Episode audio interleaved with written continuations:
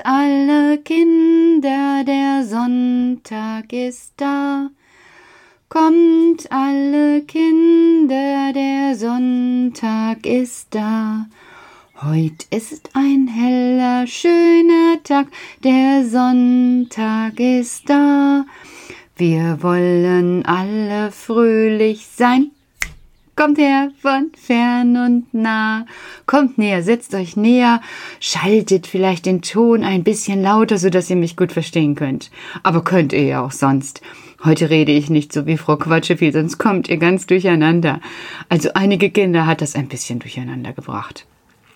Ja, heute machen wir einen kleinen Kindergottesdienst. Ach, aber dazu fällt mir auch wieder viel ein, denn bald sind die großen Ferien, die Sommerferien. Und in diesem Jahr ist das ja mit den Ferien alles so ein Hin und Her und Her und Hin. Ihr wisst ja, dieses Wort und das Virus Corona hat einige Planungen ordentlich durcheinander gebracht. So ist das jetzt für Jacqueline. Jacqueline, der Mensch denkt, Gott lenkt. Es ist immer so oder ganz oft so, dass wir das, was wir uns vornehmen, nicht immer durchbringen können, sondern dass auf einmal, so wie von Zauberhand, jemand anders eine Entscheidung herbeiführt. Und dann ist mit einem Mal alles anders, so wie in diesem Jahr. Du hast dir das nicht so gewünscht. Deine Eltern haben sich das nicht so gewünscht. Ich habe mir das nicht so gewünscht. Und trotzdem ist alles so gekommen, wie es gekommen ist. Und es kam sogar diesmal auf der ganzen Erde. Also das mit diesem Corona und dem Corona hast du nicht gesehen. Aber es ist eben auch so, dass viele jetzt hoffen, weiter in die Ferien zu können. Und da habe ich gedacht, na, was ist wohl so wichtig für die Menschen, dass sie in die Ferien müssen? Dazu muss ich allerdings verraten, ich habe null Reisefieber. Also ich bekomme schon so ungefähr hinter Bochum das Gefühl, ah, ich könnte auch nach Hause fahren. Was mache ich hier eigentlich? Denn ich bin ein Mensch, der sein Zuhause liebt. Also ich brauche da eine Ordnung, obwohl manche lachen, wenn sie in mein Zimmer kommen. Aber das hat einfach was damit zu tun, dass ich viele Hobbys habe. Deshalb ist da viel drin. Ansonsten mag ich meine Ordnung. Dass ich mich auskenne, ist für mich ganz wichtig. Und ganz ehrlich, Disteln ist wunderschön. Wir haben das wieder gestern bemerkt, als wir die Schulübernachtung gehabt haben. Wenn wir durch die Felder laufen und oben fast schon die Wassertürme in Recklinghausen sehen und der Himmel klar ist und wirklich der Blick bis zum Sauerland frei ist, dann fühle ich sowas wie Heimat. Heimat finde ich toll. Dann weiß ich, wo ich hingehöre, weil ich mich dort sicher fühle. Aber warum erzähle ich das im Kindergottesdienst? Gehört das eigentlich in einen Kindergottesdienst? Hm, ich denke ja. Denn die, die jetzt verreisen wollten und vielleicht tatsächlich nicht verreisen können, weil alles anders gekommen ist, dem will ich etwas verraten. Ihr kennt ja alle Jesus. Also wer bei uns im Kindergarten ist, hat schon mal was von Jesus gehört und von Gott und von dem Leben von Jesus und dass Jesus Gottes Sohn war. Und Jesus, der hat ja wo ganz anders gelebt.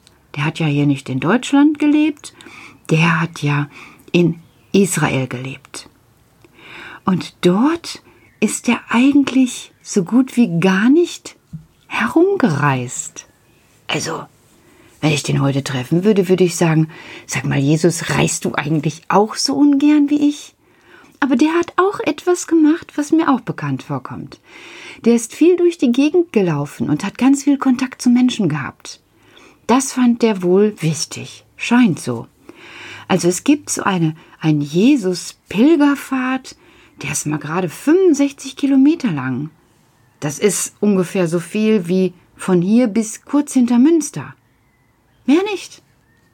Dazwischen hat er scheinbar sein Leben verbracht den Großteil.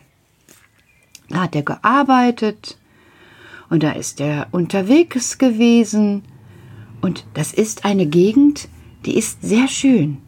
Also bei uns ist es auch schön, aber woanders ist es auch schön.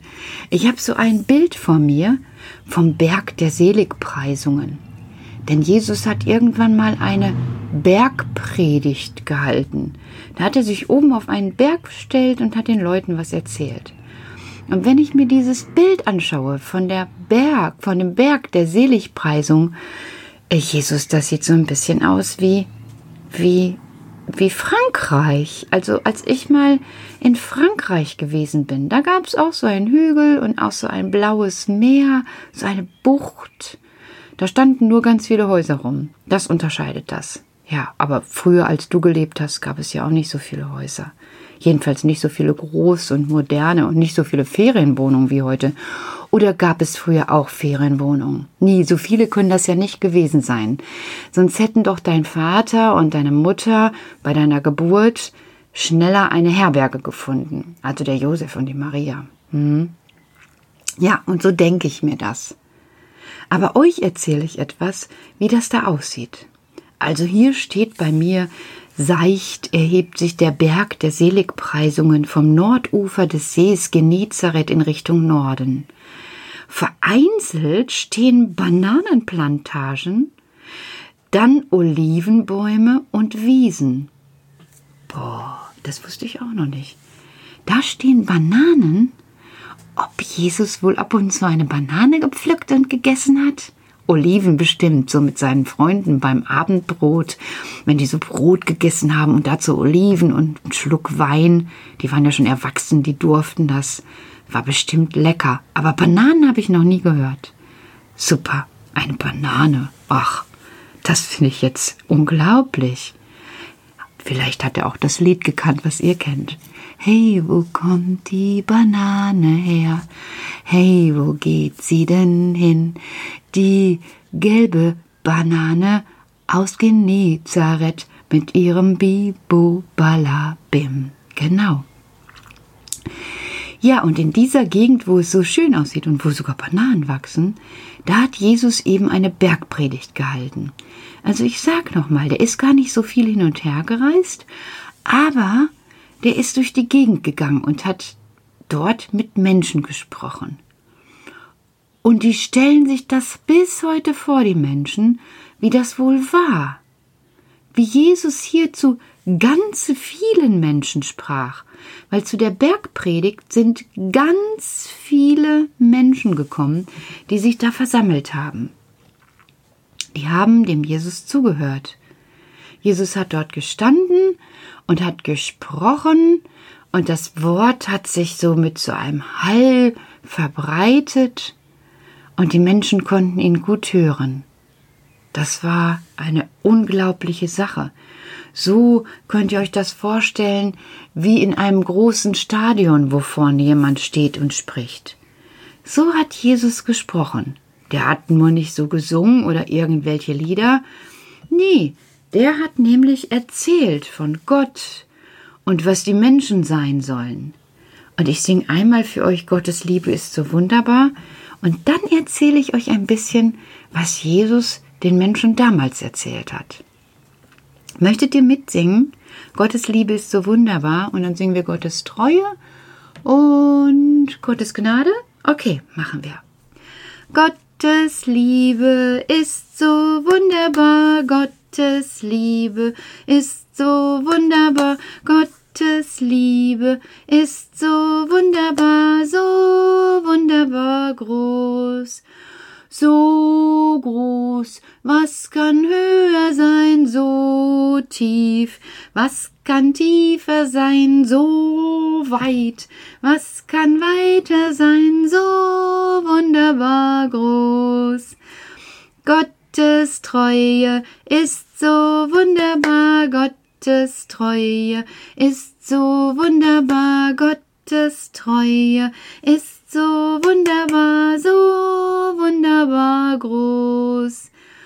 So hoch, was kann höher sein, so tief, was kann tiefer sein, so weit? Was kann weiter sein, so wunderbar groß? Gottes Gnade ist so wunderbar, Gottes Gnade ist so wunderbar, Gottes Gnade ist so wunderbar, so wunderbar groß, so hoch. Was kann höher sein, so tief? Was kann tiefer sein, so weit?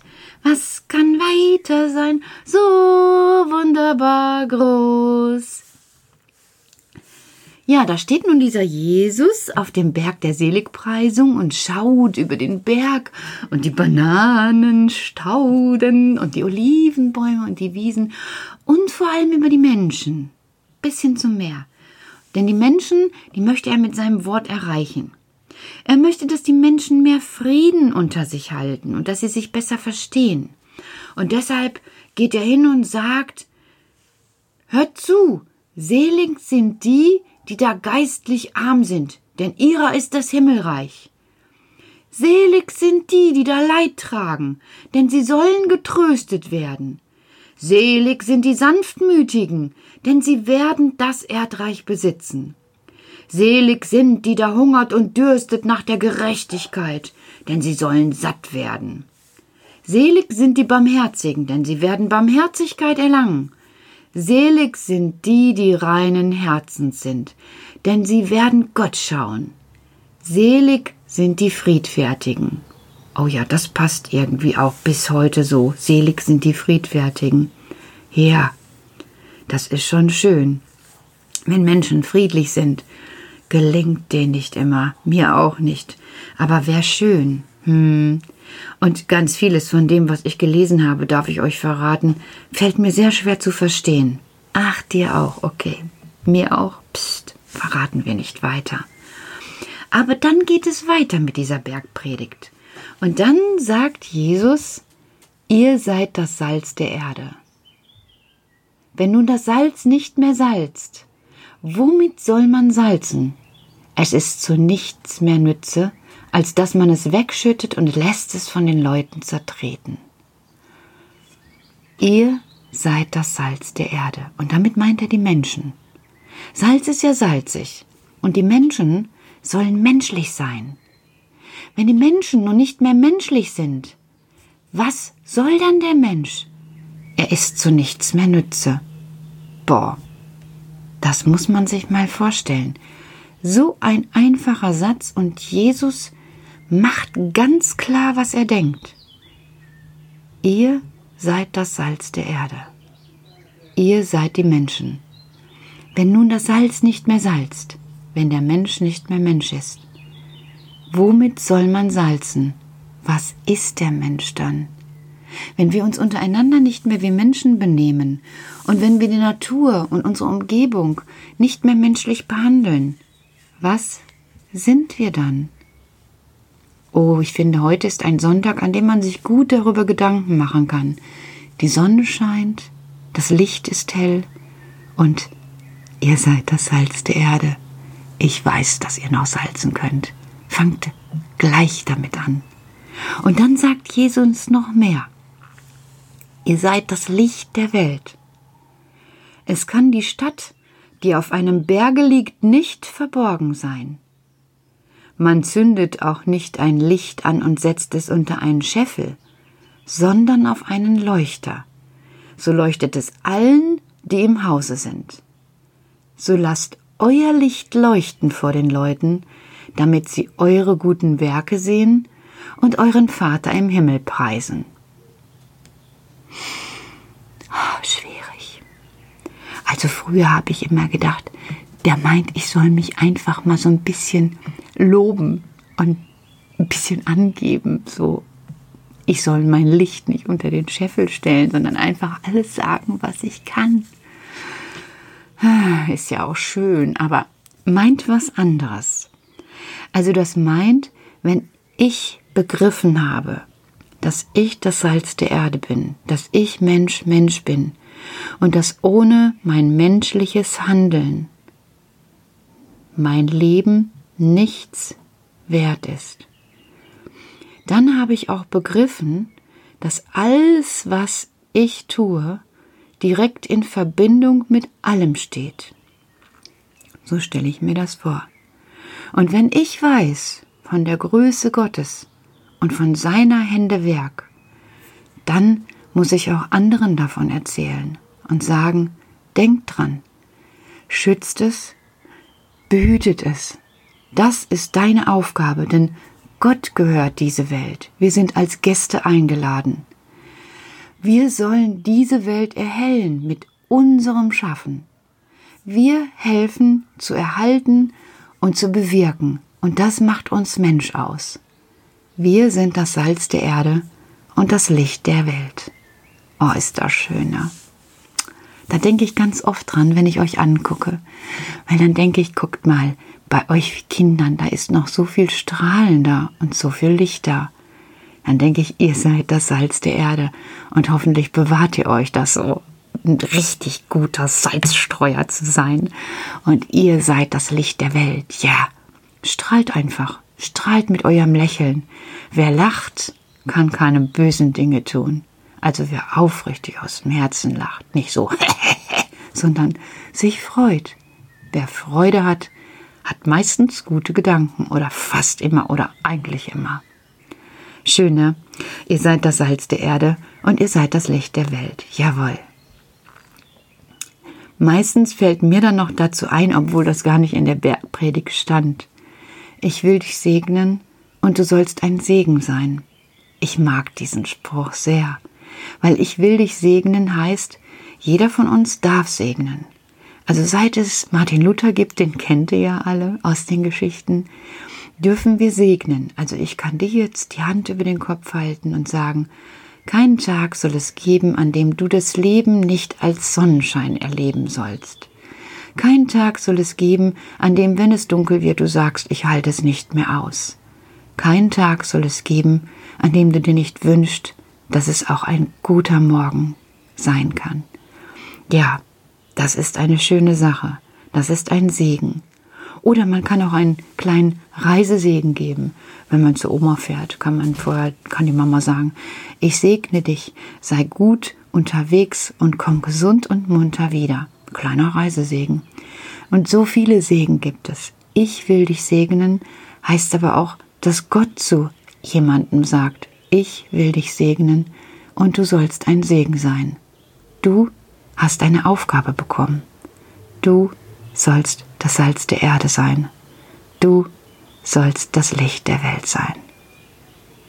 Ja, was soll ich jetzt noch sagen? Gar nichts. Einen schönen Sonntag.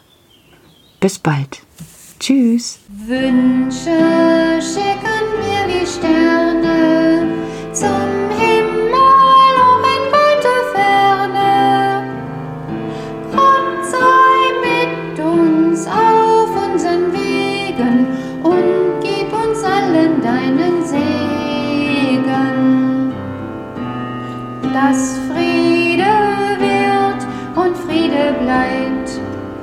dass Hoffnung keimt und Blüten treibt. Wünsche schicken wir wie Sterne zum Himmel, oh in weiter Ferne. Gott sei mit uns auf unseren Wegen und gib uns allen deinen Segen. dass dass Freundschaft hält und Mut einzieht.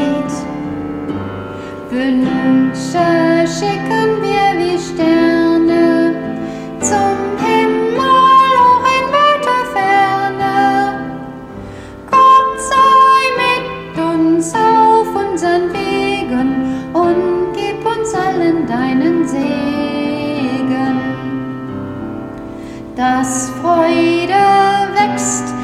Zuversicht, das Lachen siegt und Schweigen bricht. Wünsche schicken wir wie Sterne zum